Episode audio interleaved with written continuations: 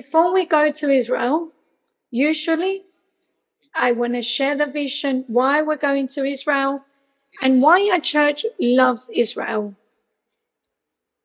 And that's what we're going to teach next. I'm going, I'm going to give you five reasons why we love Israel. If you're part of this church, and that's going to help you to strengthen your vision. But if you're not part of the church and it's the first time you listen to it, why Israel? Why so many things? You know, why such a movement about Israel? You will understand a little bit more. And I'm sure that God will inspire you to carry on.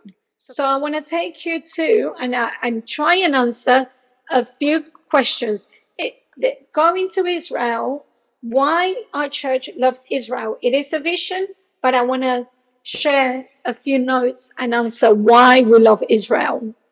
And I want to, I want you to feel and, and I want to, I want you to be, um, I want you to be contained um, with that contagiousness of Israel. And Israel is important. The, the spiritual principle of Israel is because Israel is important to God and is in his salvation plan, salvation's plan. So write it down on your notes, spiritual principle. The, the, the spiritual principle is that Israel is important to God and is in his plan, salvation's plan. And that is part of the question and the reason why we go to Israel. And I want to teach you something. I'm going to teach you a few things and I'm sure that God will we'll you know we'll do something. I, I think we have a little bit of echo. Can sound help? So I want to take you to this idea. There's a theology that moves within the church and has moved um, and it's moved within a, a few churches. It's the theology of exchange and it teaches that the church has taken Israel from his from its place, has replaced Israel, and apparently, you think that is true, but it's far from reality. So, Israel is important and if you want to have a good understanding of God is, you need a good understanding of who Israel is and understand how the relationship between God and Israel.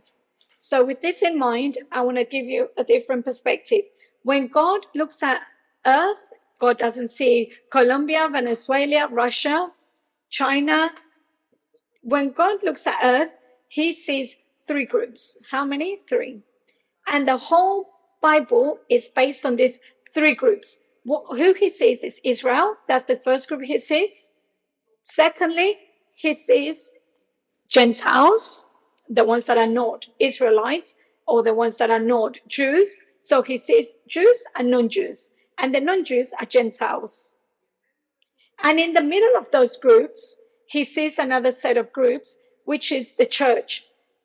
Eh, the church is formed by Gentiles and Jews that are believers, born again Jews. So look at God, imagine God, and he's looking down on earth and he sees three groups.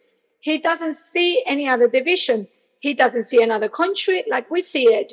Like the map, everybody, if we saw it put in way, we saw that um, uh, Ukraine was a diet. No, God only see the three groups, and they're important for the, the understanding of the Bible and understanding the gospel. There are promises there, and there are sayings for the Jews.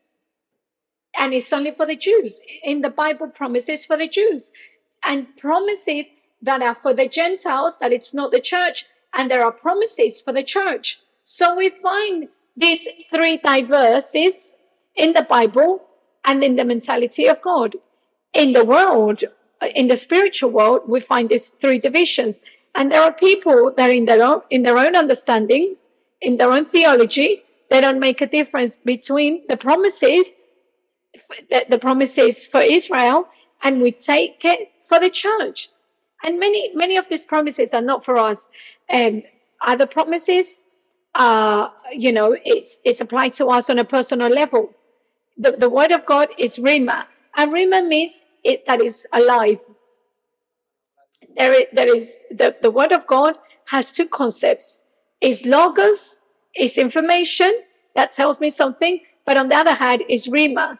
And the, the term Rim, Rhema means it becomes alive before me. It's like I'm reading it and I thought this was reading thousands of years ago and this is for my life. I understand that that's for me for the moment that I'm going through in my life. So that is a, a Rhema word. So with that in mind, I'm going to take you to that principle that Israel is principle for God because it's in his plan of salvation. So let's go to Romans 11 1. And I want us to read this. And it's the same question that Paul is asking. Paul is the writer um, best known, or is the is the, the disciple that wrote um, 70% of the New Testament. And even though he was a Jew, if he was a Pharisee, he says, what we're asking ourselves now, how important is Jerusalem? Has God forgotten about Israel? Is, is Israel still in God's mind, even though Israel is, is a, is a country that is, is a secular, it's a, it's a secular society and it's a country, it's not a, it's not a country that really believes in, in, in, in God generally. It's like England. England says they believe in God, but really, no, we don't. Um, we live in a secular world. But Paul is asking this question. He's asking himself the same question. I asked then, I asked then, has God rejected his own people, the nation of Israel? Has God rejected his own people? So I want you to highlight this word, rejected.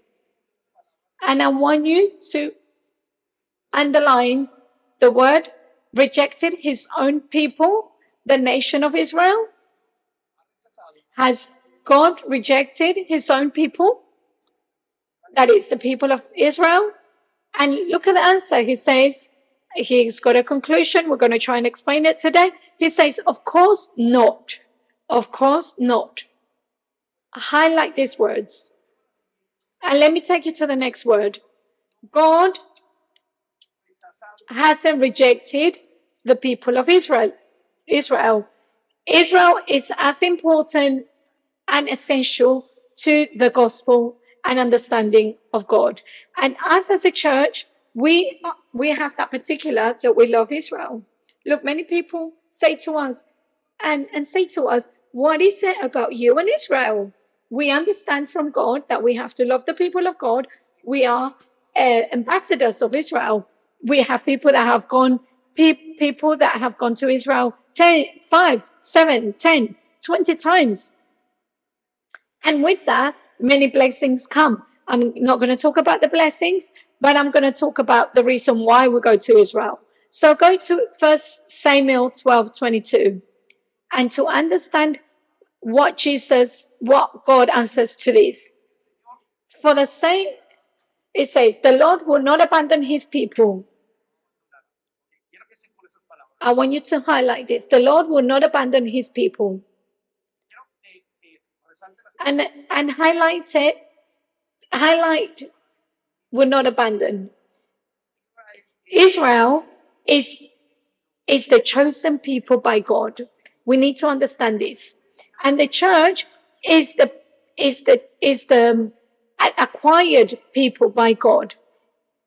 Israel is the people he is the people he chose, and the church is the people that he bought with his blood. So let me give you this example: a father ha- that has a child within within the within the marriage, but maybe that father has children, um, adopts nine children, and the first child um, is lost, and and the other nine children he adopted um, stay. So So that, that is the vision of Israel. God has a child. He chose his people. They're no more, no more important or less important. And we'll explain why. But the, the other people, the nine children that are there, they, they stop uh, wishing that son that got lost to return. And we are the church. We, we don't feel, and don't feel bad about adoption. Adoption is essential in the gospel because we have been adopted by God. You know, we came by other, by, we came with other uh, parents, but God ad- adopted us. But Israel is the chosen people out of all the, out of all the people in the world, he chose them. So God, so the Lord will not abandon his people, his chosen people. Not he didn't choose them because they were better or they were worse or because they have better finances or because they have a better culture. The reason that the reason he would not abandon them is because that would dishonor his great name. But that. What it means is that every parent uh, is represented by his child. Every parent is we are we represent our parents. If we behave good then your parents did it good. If we be- behave bad unfortunately our, our parents didn't do it so good. We are the parents test unfortunately. So when god thinks about israel he thinks this is my people and everything that happens to those people is a representation of what who i am. If the if if they do well it's a representation of who i am. That those people are very important to him. Israel is very important because he called them. And the bible says he didn't call them because they they they, they were better. And actually and actually the bible says they he actually chose them because they were the worst so let me tell you that applies to you as well god has called us not because we're the best He's called us because we need him. If, let me tell you, if you're not needy, if you're not needy, then let me tell you, God hasn't called you because God calls the ones that are needy, the ones that actually need him and, and desire him. And that, that is your spiritual life. We should be needy of God and he comes to rescue us. So he made them a special nation. So God refers to them that he's made them a special nation. You have heard, you have heard the Jews and the Israelites that they, you know, they, they are, they, they're followed all around. I don't know if you follow the BBC, everything that happens in Israel, um, everything that happens in Israel, they, they, they show, um, everything that happens in Israel you know, anything that happens in Israel, Israel is in a point, in a very, um, in a very high point worldwide.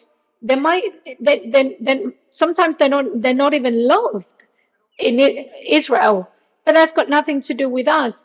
It's got, I'm going to explain to you now. I want you to think of this. Why is Israel, why does Israel have so many conflicts? because it's the people of God.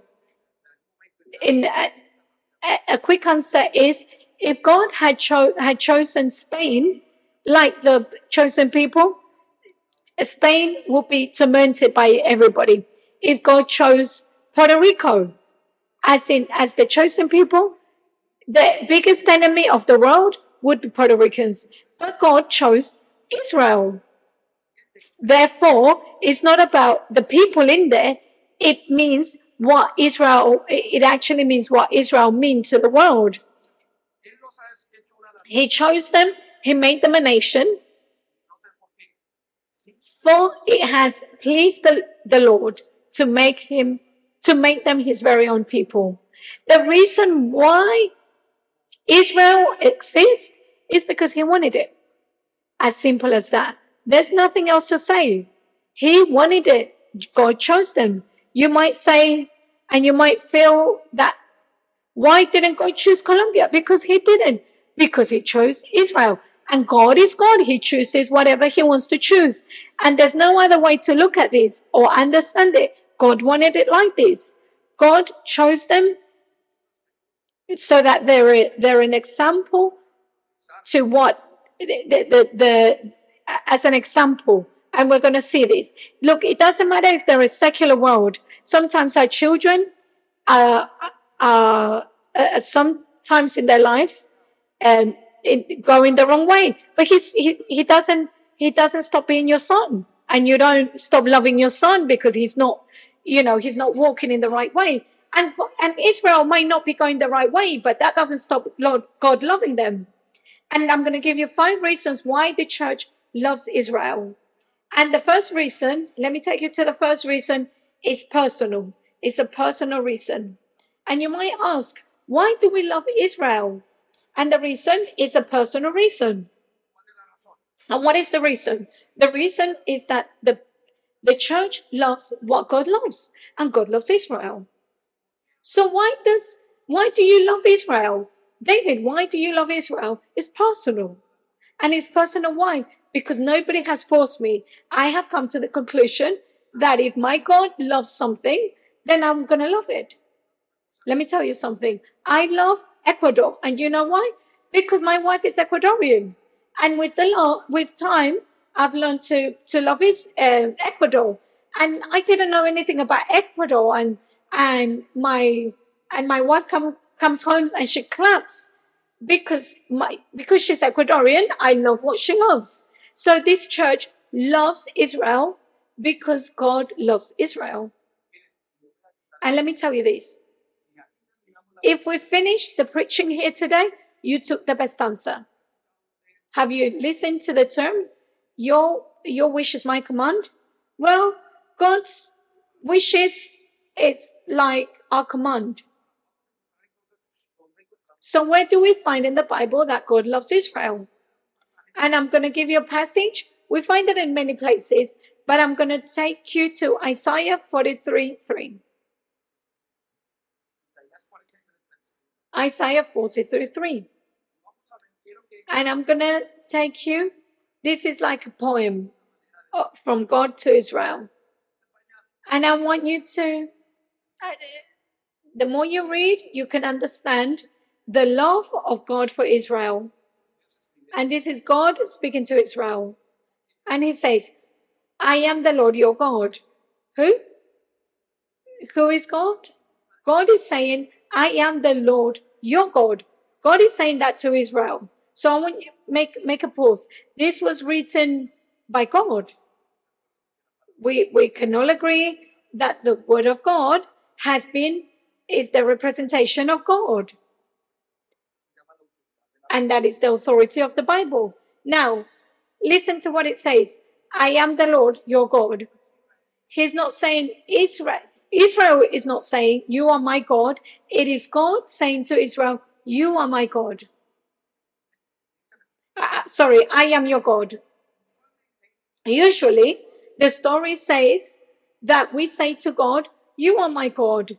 And people are represented and say, God, you are with me. You are my God. You are with me. And you, you take that, you, you know, you take that title. But Israel isn't taking that title. It is God saying to them, I am your God. And as much as it hurts you, he hasn't said to Colombia, I am your God. Panama, I am your God. He himself is the only nation he says to, I am your God. It's so interesting. So just to think about that, starting with that structure, you are, you look at God's heart. So he's saying, I am the Holy One of Israel. Look what it means. It's not how we see it in the Catholic Church, like a saint. Saint actually means I am set aside. So he's saying, I have been set aside. I, I, I am set, I am set aside for Israel. He's saying, I am the saint of Israel. He's saying, I am the God of Israel. So he is declaring, he is saying, I am the one that has been separated for Israel. I have called you. He's not saying that about Colombia or Venezuela or anything else. No China, no USA, no, no France, where human rights are. It, he's not saying it to Ch- China. Oh, China, I am your saint. He's talking about Israel. So I'm trying to take it to the logic of God. Egypt is the ransom I exchange for you. Sudan and Seba are the place, are the price I paid for you. Circle that. He paid a price for Israel. Not only he's paying it as a rescue, but he's paid it for Israel. We're reading, we're going into God's heart. Verse 4 Since you are precious to me. What does it say? Since you are precious to me. How much, how much is worth Israel to God? A lot. You're precious. He's not, Israel isn't saying this. Israel isn't saying, we are your special people. No. God is saying, you are my special people. You, you are honored and I love you. They're in a very high place. They're, they're like in a pedestal. When we, we look at, we look at God's heart and God is saying, Israel is in my heart and I love you. Do you not feel that those words of a father to to a to a daughter, son, amazing. You are worth a lot. I love you. I you're honored.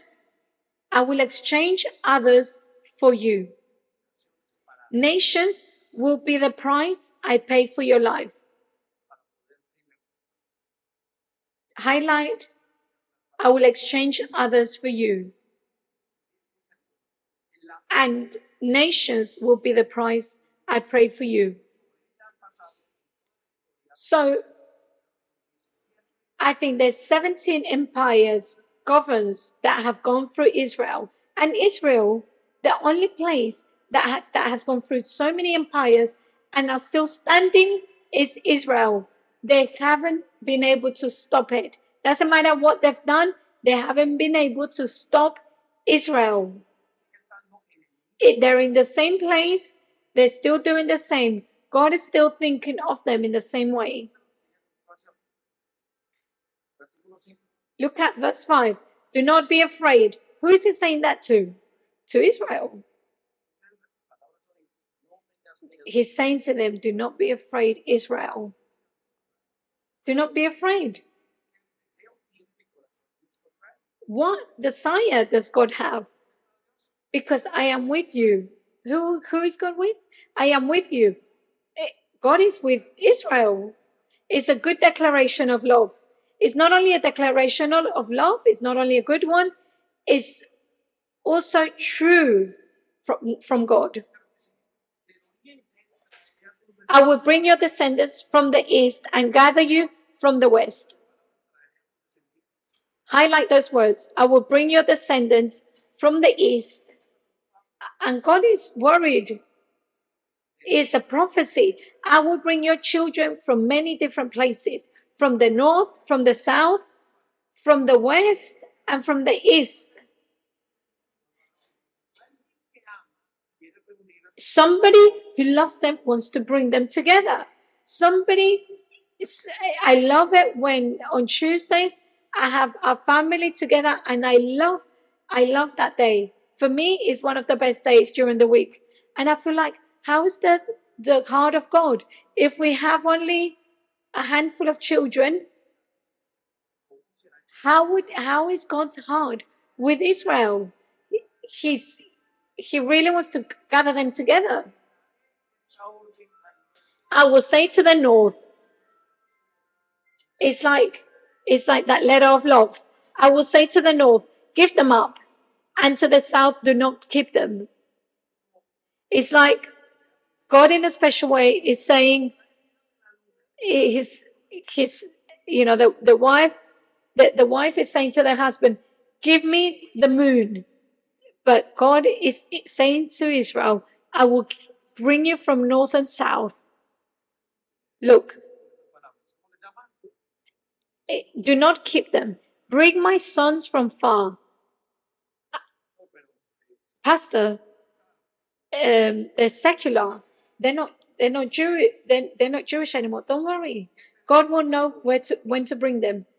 And my daughters from the ends of the earth in the Bible. So God thinks of Israel with a lot of love. So think of this. The first reason is a personal reason. God loves Israel with all his heart. He loves them with all his soul to this day. And Israel is, is present in God's plan. And the and the and the exchange. God, God isn't going to exchange Israel. But let me take you to the next verse. It's in Ruth 116. And let me tell you a story about this book. It's a book that has about four chapters. And this book of Ruth is the first time it's a ty- typology. Typology is a shadow of something that happens that has a, a bigger understanding. And in this book, we find a woman, a Moabite. There are three people, remember? Jews, Gentiles, and the church. And the Moab uh, and Naomi, um, she had two children and had two children, and those children died. She's an and and the daughters-in-law, uh, the husband dies, and she says, "What do I do with with the mother-in-law. And this is what she did. And when the, the and the, the mother-in-law was a Jew, and his uh, daughters-in-law, one of the daughters-in-law says, I can't, I'm going back to my land. But the Bible says that Ruth, being a Gentile, said to Naomi, I want to stay with you. And this is um, a, a, a typology of the church and Israel. And and that it, that union is a t- typology of the church. And with that in mind, I want you to I want us to read all together verse 16 of Ruth. And I want you to understand this. And Ruth answered. Ruth answered. You can all read it. Ruth answered. And Ruth said, Entreat me to not leave you or to turn back from following after you. For wherever you go, I will go. And wherever you lodge, I will lodge. Your people shall be my people. Your people shall be my people, and your God, my God. This is passionate.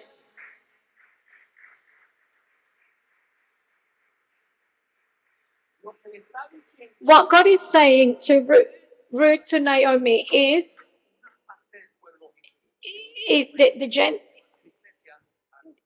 is he's saying, wherever you go, I will go. So even though I'm a Gentile, I will go with you. Your people will be my, my people, and your God will be my God. Further on, the Bible says that this woman marries and gives a, a, a typology of the Messiah. And the answer of God, of the church, before the love of God, is your people will be my people. Your people will be my people. And this is a typology of because because we say to God, your people will be my people. My our God is amazing for us. So whatever he loves, we love. The same way, the same way Naomi loved Ruth's people, we love God's people. And you know, I my wife loves my family and And that's fine because she loves me. So if you don't love what God loves, ask yourself, are you a real son of God? And if you say, if you don't love the church, then you have to ask yourself if you're a true child of God, because you should love what God loves. So that's the first reason. The second reason is cultural. Cultural. The, the second reason is cultural. And the reason why it's cultural is because Israel is the only people that look like God. Israel is the only people that looks like the church. And you might ask yourself, but they have no keeper. No, no, no. It's got nothing to do with that. Those th- those things were were were made were made up. The only the only people that God loves and and and the group that looks the most to the the, church looks like the Israelites. Israel Israel isn't a privileged place. When you go to Israel, it's a Mediterranean place. It's dry. It's not even pretty from certain perspectives. It's a historical place, but it's not really a beautiful place. You find the Bahamas, you have the mountains, you have you find Mal- the Maldives In Australia, you find amazing, beautiful places. It's not a magical place. It's not that you go there and it, it, miracles are made. Who makes miracles is the God, is the God of Israel. He can, he can do miracles here. The miracles of the God of Israel are made where you worship the God of Israel. So what is? It's not a superior place. It's, a, it's not a superior superior place. It's not a political place. It's not a beautiful place as such. Is what, what makes it beautiful is the promise from God. So how does the world hate Israel? So I was telling you, if God chose your your place where you were born, that would be the most conflict place on earth. So go with me to Deuteronomy 7 6. And I'm going to show you a parallel between the people of God and the church. And you're going to love this parallel. With that, you will understand what God is expecting from me. So I want you to see a similarity so that if it's like knowing. So go with me to Deuteronomy 7 6, written in the Old Testament for Israel. For you are holy people. Highlight them, highlight those words. It doesn't mean people set aside. So it's a it's a person that never seen. It's an image of a of a church saint. That's what saint means. And and for us, you are a saint as well. What makes you saint? It makes you a, a person that has been put aside. God has set you aside. So if I this table, this table has been sanctified for me. It doesn't mean anything else. It's saint Sanctified means that it's been set aside for something. So God says of Israel that there is there are there are saint people, and you have to understand there has to be a certain uh, behavior. There is no other place, there is no other nation, there's no other people that have another. Um, that is, God says that there's no other people because because they believe because they they have been set aside for God. And they have been set they are saint because they have been set aside for God. Of all the people on earth, the Lord has chosen you. So highlight this. God chose them. Of all the people on earth, He chose them. So that you can be His special people. Isn't that amazing? You might not be a patriot, But when you understand those words, you understand th- these words are the best words you can say of a nation. So go to First Peter 2 9 10. He's talking about the church. But listen to the similarity of all of these two people. The first one he was talking about Israel. Here he's going to talk about the church. But you are chosen people.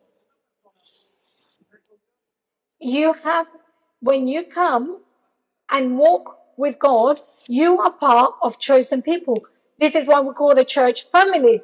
And we say family, we're going to sing. Family, we're going to go to Israel. And Juliana says, family, we have this course. The, the church is a family, but it's the family of who? God. So you are chosen people. Even though the, the, the, the nation of God, even though even though they are secular, really in reality they should have been a, a priest. They, they were all priest, priesthood. There are nations where they're all priests or they're all um, God wants the nation of Israel to be priests. He wants them to be royal priests that continuously serve God. And that, that's how he created them. When you come to work with God, you come to serve God as a, as a priest. And even though you don't believe it, or your maybe um, your spiritual life might be all over the place at the moment, God wants you to serve Him. That is God's vision for you that your your your life is a life of service for God. And that's what God wanted them to, to do. And you are a holy nation. You, it means a holy nation is a nation set aside for God. That is the church. Is very similar to Israel. So God's very own possession. The reason why Israel had so much is because God's because they were doing God's work. Who is the only people apart from Israel that show the, the greatness of God's? The church. Is you and me. As Esmeralda came up, how her life has been impacted by God. And that is to tell the, the wonders of God. Why do you tell the wonders of God? Because it's so wonderful to hear that God does so amazing things. And you see healing, you see people fighting in so many places. That is, you know, that is God's wonders. That's God gives Himself, and it's it's a it's a great thing. And who do, who used to do it? The Israelites used to do it before, and who does it now? The is the church. Once you were not people, now you realize God is talking about the church. We were not people. We were not his people. You and I had nothing to do with God. And God, one day, to the people of God, but also came to us. And he came to a place. When, when did God touch the doors of your heart? Through your mom who came, who brought you to church? on a, um, a vigil, a, a night of vigil. When did God touch your life? I was talking to somebody, and my father and my my dad met God, and they they shared him. They shared to him the word of God. We weren't his people, but now he's saying, "You are my people." That is the plan of God. But we have to find the the, the previous me you know, before we were children of the devil, don't be offended. But it's a reality, it's a, it's a biblical truth. And you know, the, the families of, of the devil are bad families, but the new adopted family are great. Before we, we used to fight, we used to argue. Now we are in a different family. When you come with that, with that, with that um, new fam, with the to the new family with that old mentality it's a shock. But we're in the new family now.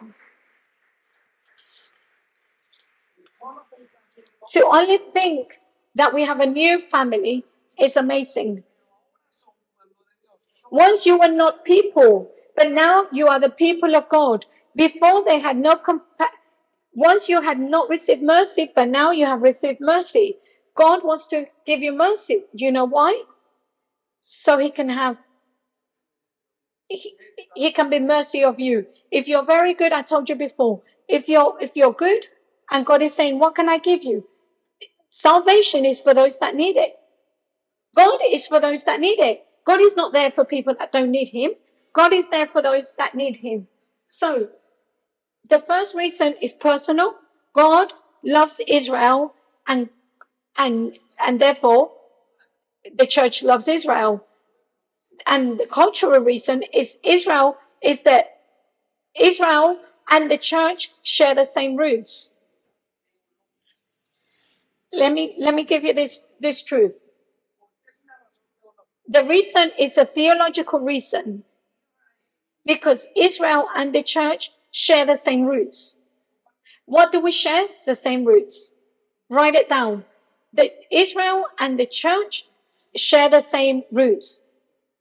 Now, after the Second World War and the Holocaust, the people thought, and especially the Jews thought that that all the Christians were um, were uh, followers of uh, you know were, were chasing the Jews because because Hitler used to read the, the Bible.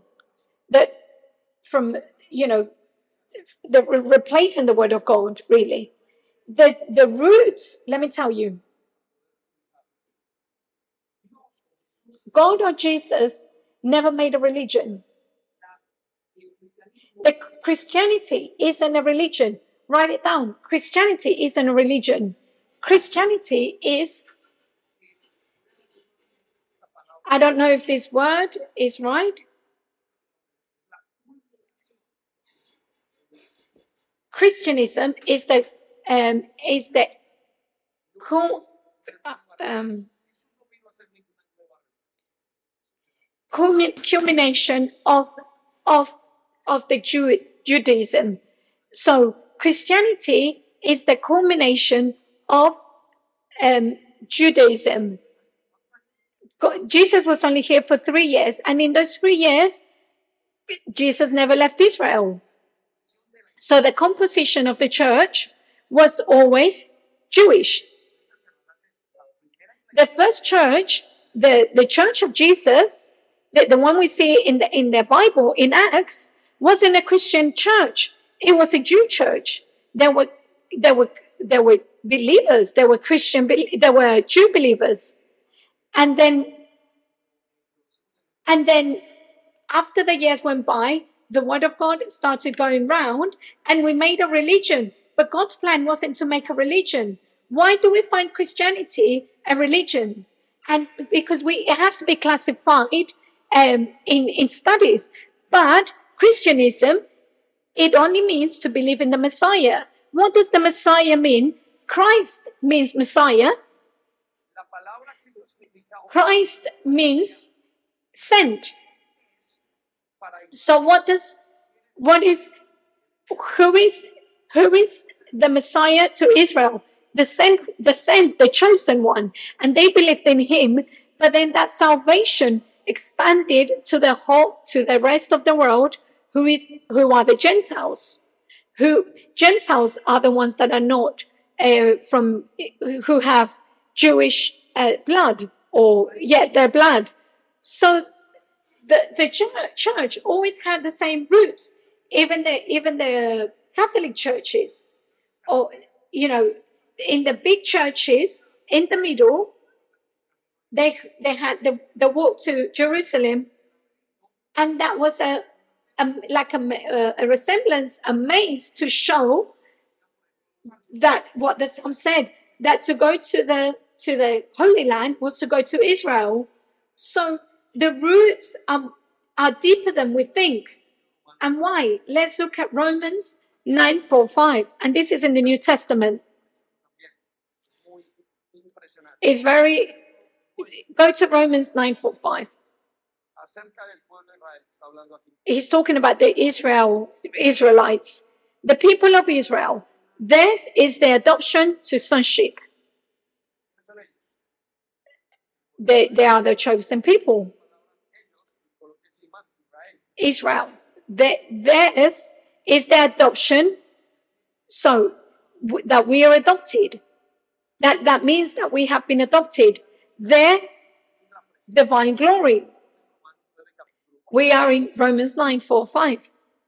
Escucha lo que sigue a continuación. Los The covenants. The covenants. What are the covenants? Is this. When you read the New Testament and the Old Testament and the, the Old or the New, it's talking about pacts. God is making pacts, promises. So what the what Paul is saying is that the pact belong, belongs to the Jews. Let me tell you something. When you go to Israel, you go to a museum. You go to a museum of the of the book, and there you find the the pergaments from the Bible, and it's it, it- they're like two two hundred years before Christ. And you find the book of, of Isaiah there, the scrolls, you find the scrolls of the Bible. And they it, and in, in all the in all the scrolls, they only found 13 mistakes. And and those mistakes from the Bible to the scrolls, there were only grammatical errors. There were no interpretation. So what I so what, what I'm trying to say is what we're reading today is what was read 3,000, 5,000 years ago. So why is this book so special and theological? Because they, they preserved it that way. God had to find a nation that were jealous enough to preserve the, the, what is special to them, the book, the special book. Why do we trust the word of, of God? Because it's the truth for us. Because it's the truth for, for, because it was written by God, given to God. So,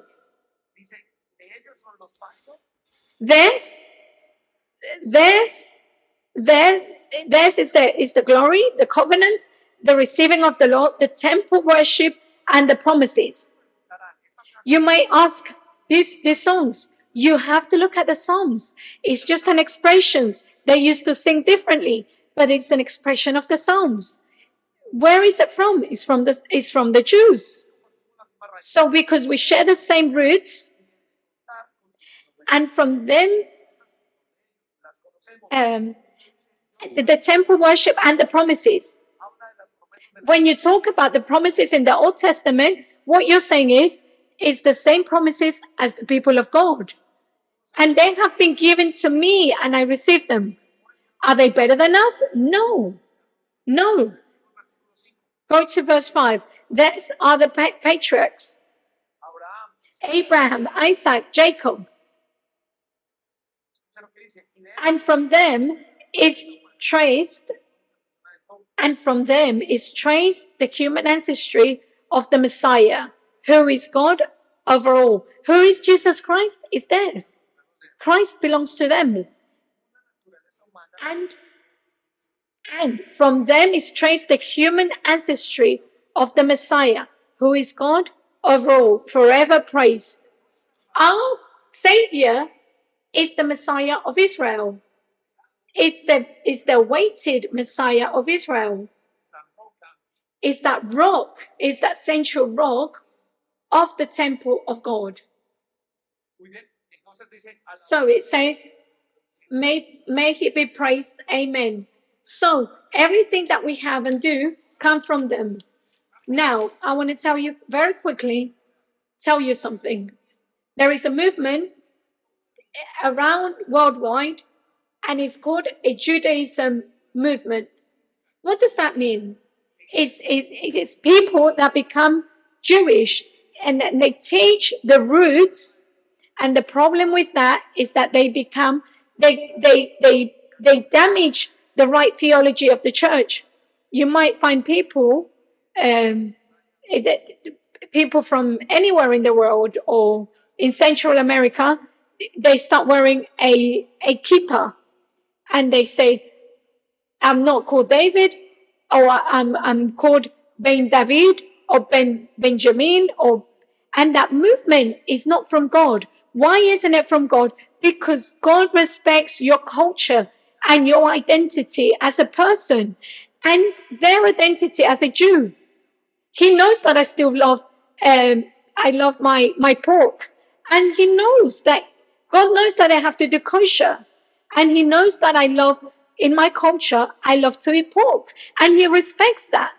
But these, these um, religious movements t- um, remove your identity. And you have to be wary of that because God wants you to have your own identity. Because when you read this, you, you might think that God has a different plan, but no, God wants you to have your own identity. So go to Romans 11, 17.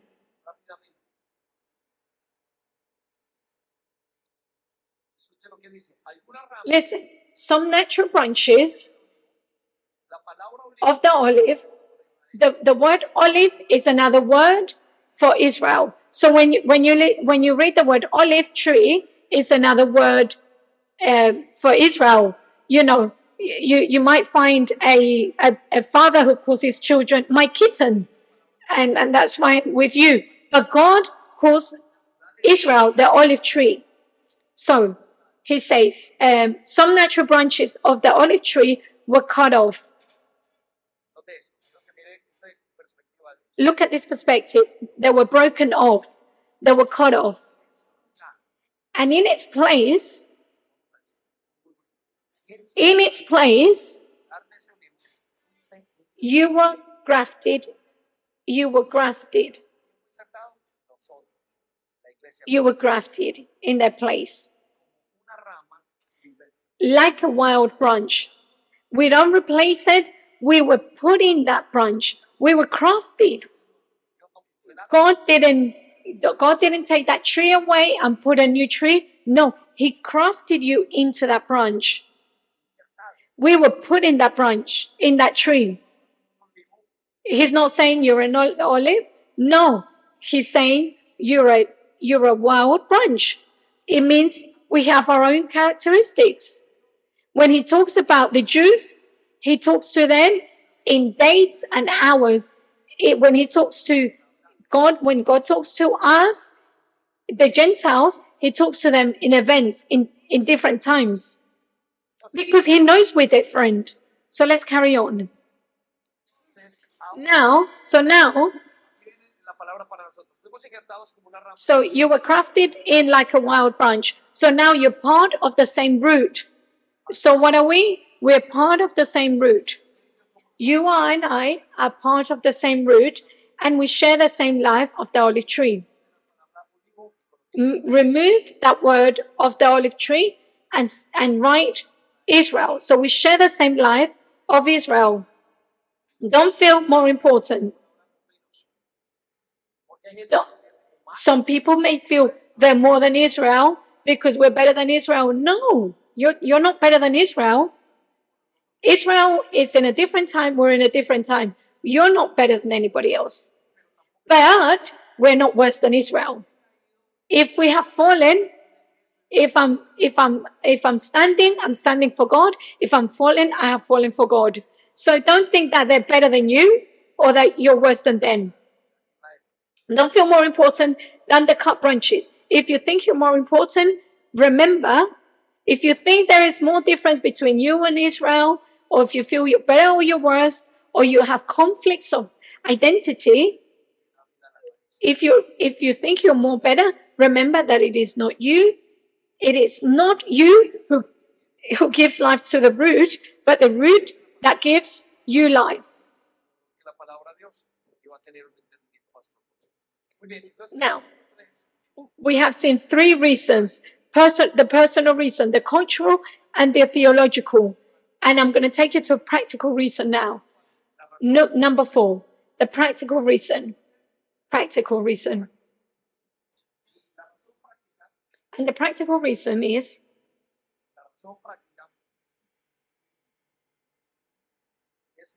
is that israel reveals the prophetic plan the prophetic plan is revealed it's a practical reason first is a personal reason my heart I want to please God. I love God and I want to love what he loves. There's a cultural because we have the, the, the church and Israel have similar cultures, theological because God is saying who we are as the same as Israel.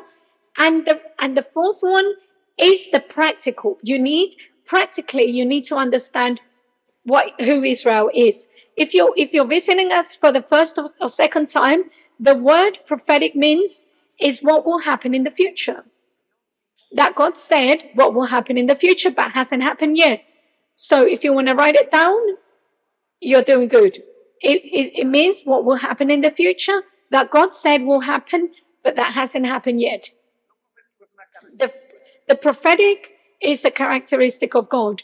We don't only experience love, peace, we experience purpose, but with God, we experience something that is prophetic. And the prophetic is the times. And the times for God, in God's big plan, you might be, think of this, you might think that we're building a, a, a building in, in different stages. The first stage, we need it by December. The second stage by March. The third stage by summer. And those stages are prophetic, you know, because you can't see the future. So you're planned. And God has a plan very well mapped out. And God's watch and God's prophetic watch is Israel. So God's the, the, the, the clock that maps out God's prophetic plan is Israel. So God's um, God calls Israel the the prophetic plan. So you sit you sit in your house and you watch. You see your watch, and uh, it's time to eat. It's time to take the the my pill. It's time. It tells you the time and it tells you what you're going to do next. And in God's world, the prophetic watch is Israel. Israel, we're only going to see 16 prophecies. 13 have already been have been, have done you know have been made. when we don't have the time to study them we're just going to read them. And not to not to believe and not to believe this is like a it's like suicidal. Is is culturally in every aspect aspect because these are prophecies that have been made. The first 13 have been made. The first one is, and these were prophecies in the Bible that they, it happened. Israel would be slave people in Egypt. Even before Israel, 430 years in Egypt, three, 300 years before that, God said to them, you would be a slave. In Genesis 15, 13. Then it was done. Israel would be freed from Egypt with riches. It was prophesied. The only people, the only nation that there were slaves and left, all of them left alive. And the, and the, and the, and we historically we know that they gave the slaves money to live. They left as rich. And, and he said in Genesis 15, 4, that the, the Israelites will be freed from slavery. That Israel will be given a land as an everlasting possession. Genesis 15. Like four five years ago, the Donald Trump, Donald Trump made a movement that made it what was scandalous that the second most important uh, important nation in in in Egypt in Israel all the all the embassies were in Tel Aviv, and, and this this president made the embassy or to Jerusalem. That was a boom. You might remember that because Jerusalem is for for for the Israelites. Jerusalem is the capital for the Jews, and it said it, it is said in the Bible that that is a permanent place for the Israelites that will be given a land Jerusalem. And it was said in Genesis, and this only happened five years ago. So, thirdly, Israel turned to idolatry. We find it in Deuteronomy. Israel turned to idolatry and God punished them. It was, it was prophesied. God took them out of, out of Israel, out of slavery. They had everything they needed and they turned to idolatry. It happened. You know, it did happen. Israel's center of worship would be in Jerusalem. We see it in Exodus. And Jerusalem is the center of worship in, in Israel, uh, Jerusalem. The northern kingdom of, of Israel would be taken prisoner by the Assyrian Empire. God prophesies that the, the land will be divided into and the north will be taken somewhere else. It's like if they were taking Ecuador to Venezuela, all of the northern Ecuadorians to Venezuela, and and and the other half will be ta- will be taken to Babylon, will be taken to Brazil. It, that is craziness, and it did happen. Prophecy number nine, so, sorry, number eight. The first temple of Israel will be destroyed. He said it when when Jesus were there. He said this temple will be destroyed. A small group of from Israel would return after 70 years. Look, after they were taken, they they were taken uh, as slaves God determined 70 years afterwards that 70 years were the years they didn't respect the Shabbat. When you when you don't respect God's orders, you would have to pay for that sooner or later. And 70 years they were they were they did it, they weren't allowed to go back to Israel. And 70 years after they went back because God said, after 70 years you will return. The second temple of Israel will be destroyed. The second temple, after the first temple, they made a second temple. The second temple was beautiful. Understanding this is, is beautiful. The Romans in the year in the year 30 of, of 70, they destroyed the temple.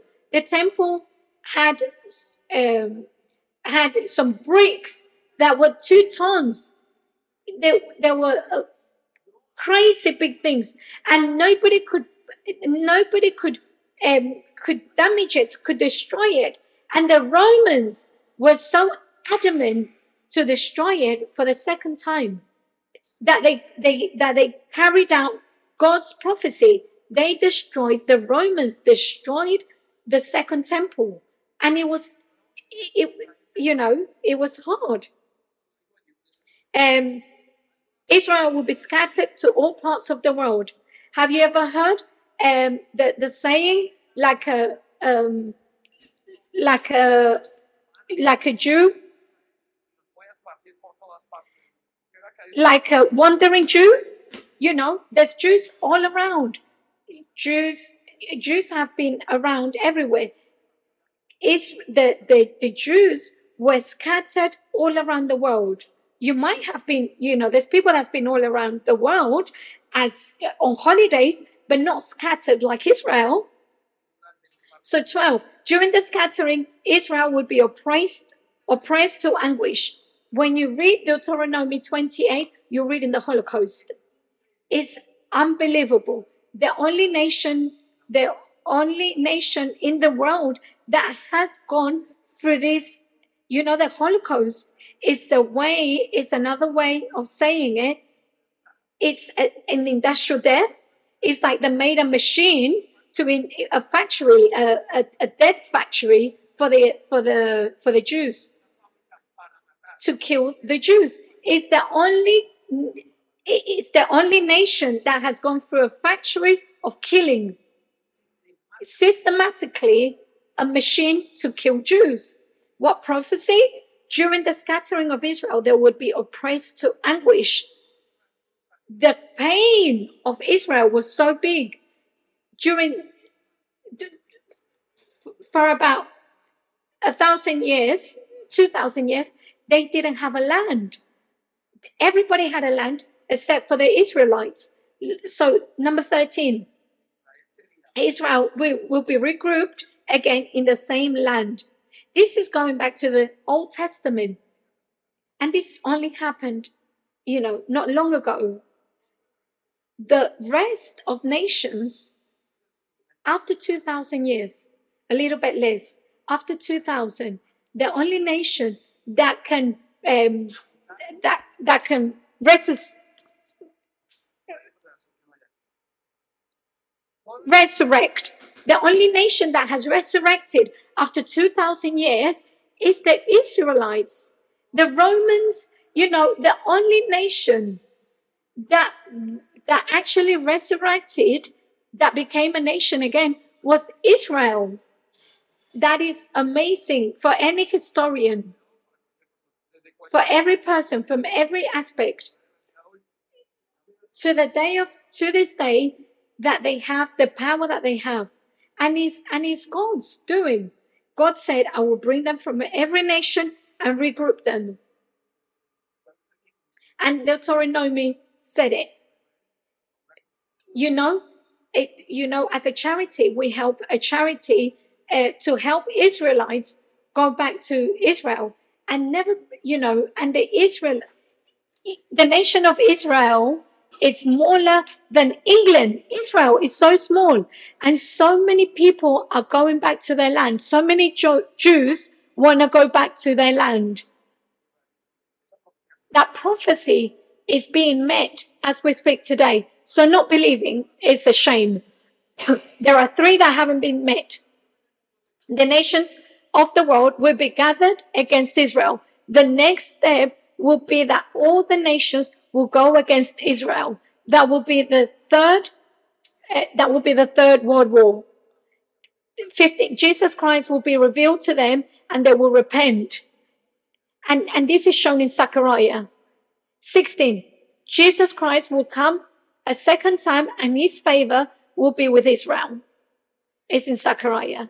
It's unbelievable. So not understanding this and not believing this, what prophetically has happened, that now is history and not believing it, that God, that Israel is part of the plan, it, you're, you know, we must be crazy not to understand it. You must understand this to understand the gospel.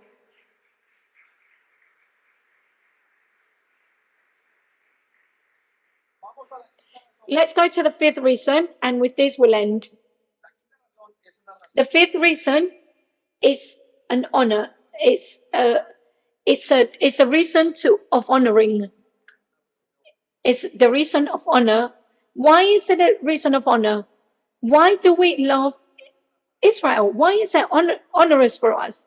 And the answer is here: the church belongs a debt of love to Israel. We so we have a debt to Israel. We have a debt of love. The church has a debt of love for Israel.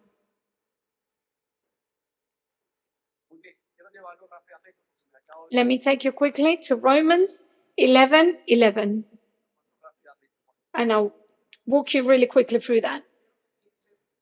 I want you to think anti Semitism is something which is very strong at all levels is is is one of the biggest racisms there is. And i have seen it i have lived it. I i have friends that maybe are muslims and there is a and there is many friends uh, muslims or not there are there are there there is many anti-semitism.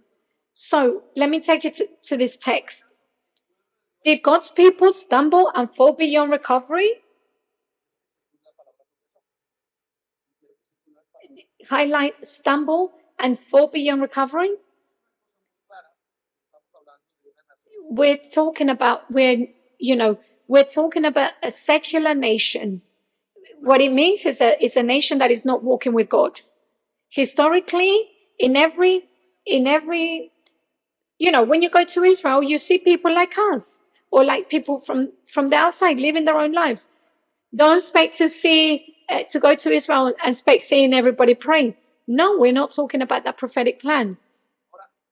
Now, Paul says that would they not recover? No way. He's saying, of course not. His purpose his purpose was to make his salvation available to the Gentiles. What God is saying, you are saved. You are saved because because the Jews have fallen. So you you have met God because the Jews have fallen. That's that was God's plan. So and and then the Jews would be jealous. Highlight it. I don't think I don't want you to think of bad jealousy. I want you to think that the Jews are, are, are jealous, you know, for for living with, with God's love. God's plan is so that when you love God, when you love what He loves, those that are Jews will, will be jealous. What does it mean? To say, How can these people love you so much? If you are my God, you called me. The Jews will say, You called me, but these people love you so much. And you and I know the answer because we love God, we love Israel. So the plan of God is for them to see your love for God and for them to call to call for that love. God's plan is that these people see that we love so much with all our heart and say, How can they love you so much when you are the when you are the God of Israel and I'm lost being a Jew? Next verse.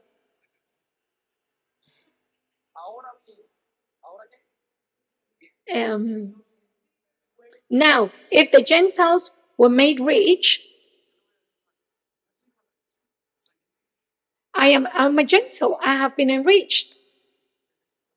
But since I know God, I have a better marriage. Since I know Christ, I have a better relationship with my children. Since I know Christ, I have a better relationship with my with my family. I, I've, I've learn how to deal with many issues. I have better mental health. My finances are better. Since I know Christ, my health is better. Since I know Him, my life has changed. It's good. The Gentiles were made rich because the Israelites rejected God's salvation. If you haven't been enriched, there's two things. Either you are not God of a, a true son of God, or you're lying. But which whoever gets closer to the salvation of God is enriched. And I'm not talking about financially, and I'm talking about your your your flourish. And this is why your life flourishes. Who who who can have a son that has been lost to drugs? Who can have a good mental health? Because listen to the reason because the Israelites rejected God's offer of salvation. Imagine how much greater the blessing will be for the world when they finally accept it. What God is saying, imagine if you were enriched when God returns with that son that was lost, when, when that son comes back to him, imagine what it would be like.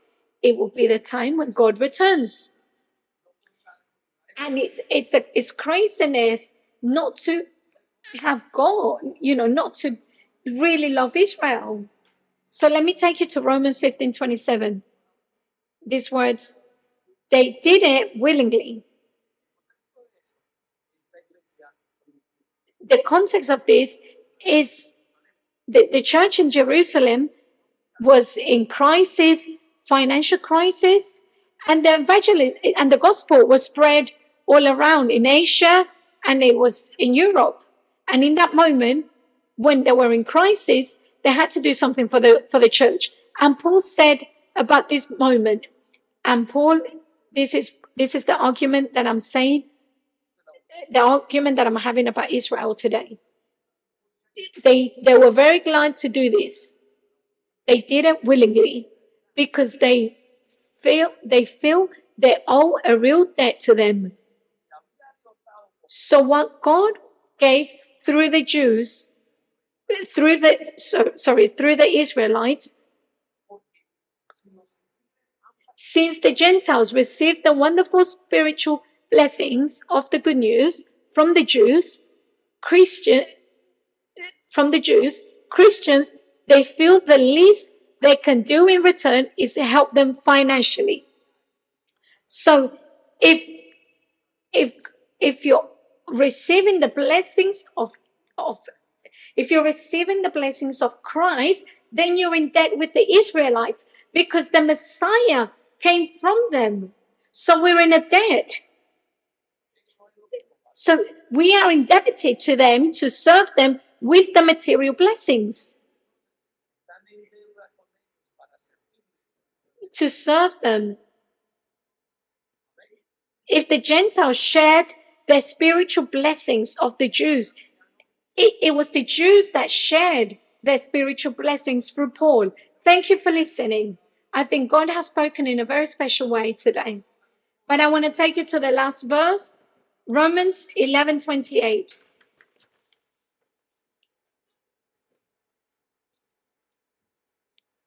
Bueno, llegó el 28. So let me take you to verse 28. As, as for the good news, the good news made the Jews people look, I don't know how God changes us. You just know that that this goes viral. A father comes home, he shares with his children. The father is touched in the heart. For, then you can hug your, you, you know, he hugs his wife and asks for forgiveness. She starts changing. What happened? What are you doing? You're what he, the, the husband says, I'm walking with Christ. And he starts changing. The dynamic of the home starts changing. They, he starts praying. He starts humbling. He starts living his sin. He continues to forgive. God continues to flow and bless them. Then the children go. They make a different home. And the, the word of God starts spreading. That is the message that we're receiving. This is the message you're receiving today. Maybe you're not married, but you will be married in the future.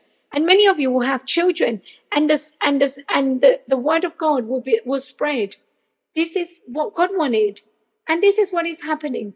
And this is why you cry and you, you know you're not perfect and you say, I want to change. And that is the process of the gospel. So it says, as for the good news, they rejected it and make enemies of God that favors you who are not Jews.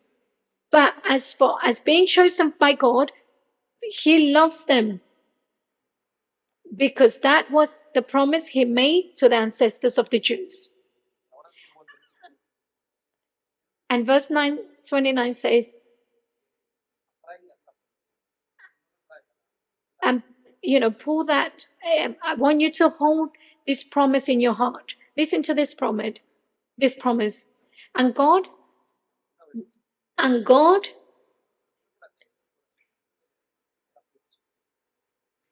Think about this. Think about what you're going to read it. We're going to read it together. God never changes his mind. When he gives his gifts or when he calls someone, he's not going to do it with them and he's not going to do it with you or me.